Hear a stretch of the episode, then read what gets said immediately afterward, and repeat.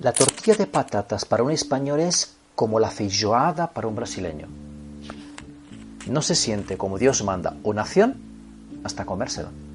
En mi caso, que soy de pueblo y bastante de la tierra, no se me llena el alma hasta comerme un buen plato de alubias, sean rojas, negras, blancas o con pintas, pero de esto hablaremos otro día. La tortilla de patatas se debe comer por anoche o como pincho a las 12 del mediodía, como manda la costumbre. La tortilla de patatas de mi madre, como todas las comidas de mi madre, tiene secretos. Mi madre me dice que el secreto de una buena tortilla de patatas es el aceite de oliva.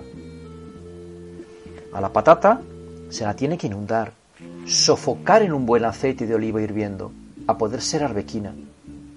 Pero siempre cualquier otro, porque principalmente el arbequina es bueno crudo.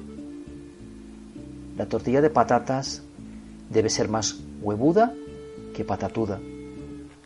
Si se le mete más patata que huevo, saldrá seca, y si más huevo, más jugosa. Tampoco hasta el punto de que se rompa. La patata dura hasta cierto punto, pero no se puede pegar en la boca, ni pedir agua o vino para aclarar la garganta.